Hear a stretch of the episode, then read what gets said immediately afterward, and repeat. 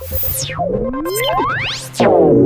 営コンサルタント中井孝義の幸せな成功者育成塾。この番組では18歳で起業し6社の社長を歴任した実業家出身の経営コンサルタントであり自ら経営塾を主催する中井孝義がこれまでに1200人以上の経営者の方々の経営相談人生相談に答えてきた脳科学心理学とマーケティングを活用した独自のノウハウでビジネスと人生のバランスの取れた幸せな成功の実現をお手伝いしますリスナーの皆さん、こんにちは。経営コンサルタントの中井隆義です。今日はですね、えー、品川のセミナールームで、えー、中井塾をやってましてですね、中井塾の塾生の方にゲストで出ていただきます。はい。では簡単に自己紹介を。と東京で修行しております虎です。虎さん。はい、虎さん。はいじゃあご質問お願いします、はい、と中井先生はあの昼寝は15分以内というふうにおっしゃってますけれども外出した後などあの非常に疲れてる時はつい1時間ぐらい寝てしまうのですが、はい、それはやはり良くないでしょうか？はい。えー、ありがとうございます。まあ、睡眠、昼寝ってことですね。あのね、えー、っと、まあ、結論から言うとあんまり良くないんですけど、でも疲れた時はやっぱりもう寝ないとどうしようもないですよね。だからそれはいいと思います。ただ、あの、習慣的に1時間寝るとかはあんまりね、お勧めしないんですね。でなんでかっていうとね、あの、体には体内時計っていうのがあって、で1日25時間設定になってるんですね。でそれがね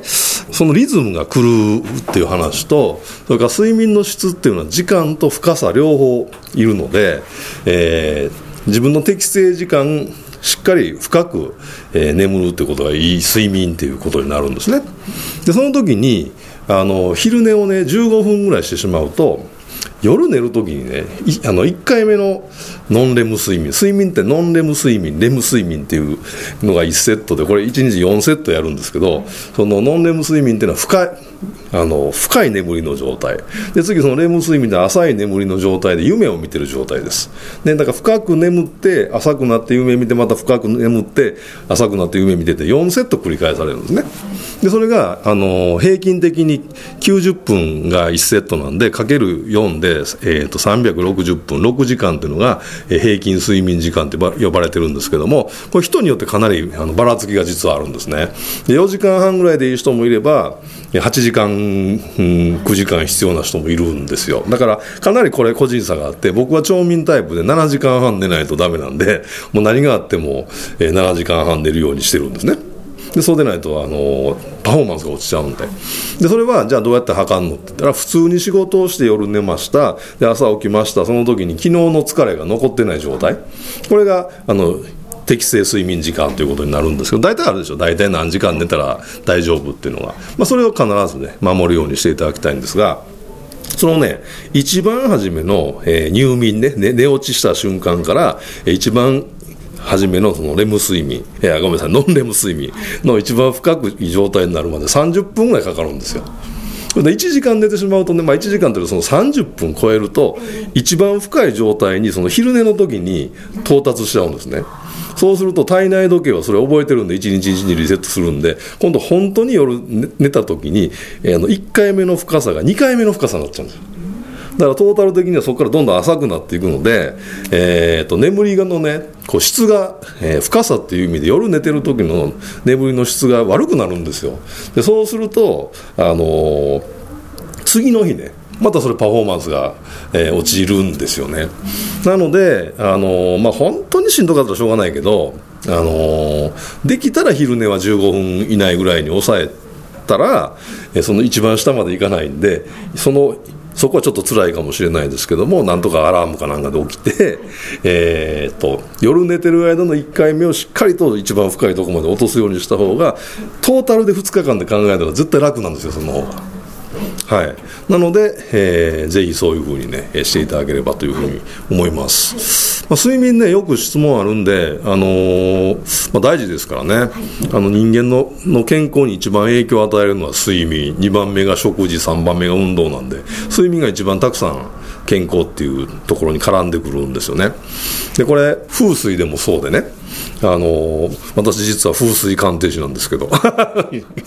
そう風水見れるんですけど。結局ね風水って、えー、寝る場所ねベッドの位置とそれから仕事するデスクの位置ねこれすっごい気を使うんです。でなんでかっていうと、ね、あの一生の中でそこにいる時間が一番長いからだからベッドの寝る環境ベッド周りそれから仕事机ねデスクの環境これものすごく大事なんですよ。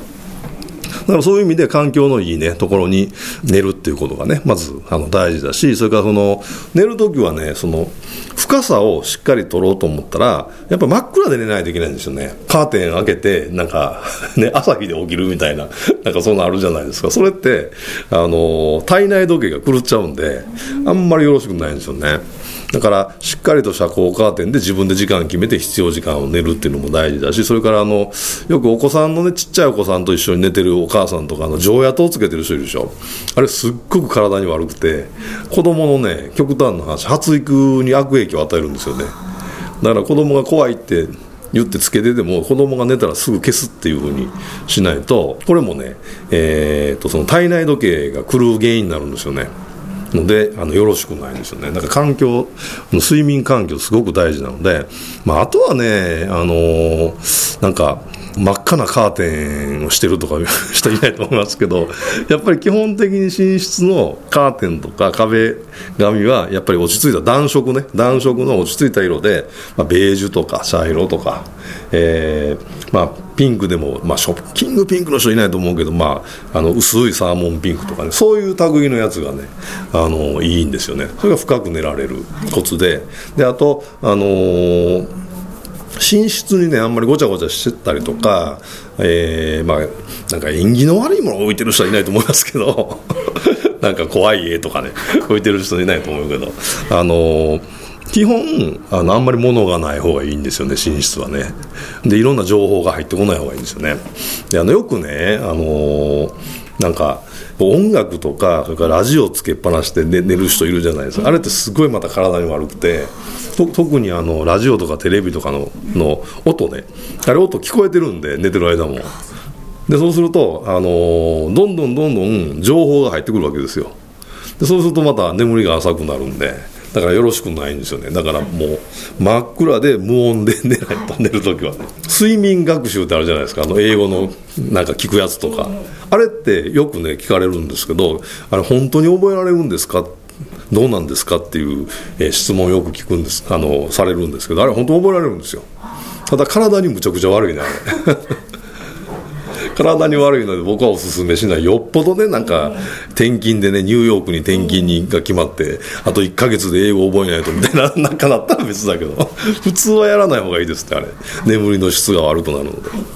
あの、まあ、しっかりねあの質のいい、えー、睡眠ってことは大事で、まあ、女性の方はあの分かると思いますけどなんかねいつもと同じだけ時間同じぐらいの時間寝たんだけどなんかこう眠りが浅くてなんかこう朝疲れが残ってるっていう時にあのお化粧のり悪いでしょ。その状態でそれなんでかっていうと一番下まで、えー、と眠りの深さが下がってないからなんですよ。でこれ一番深いところと2番目に深いところだけがね実はね体の新陳代謝が行われてて新しい細胞が生まれ変わる時間なんですよ。だからそこがさっきのね睡眠でで1時間睡眠あの寝て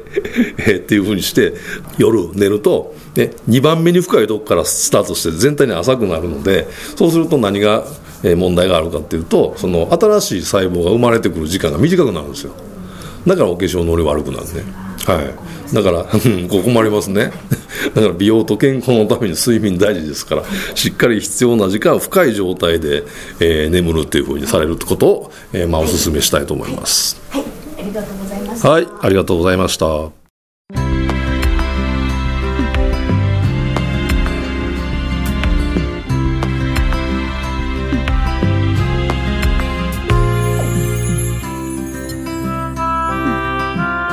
回の番組はいかがだったでしょうか？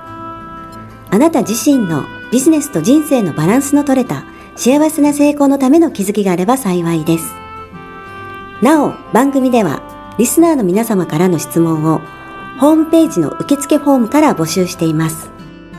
また、全国各地から900名以上の経営者が通う中井隆義経営塾幸せな成功者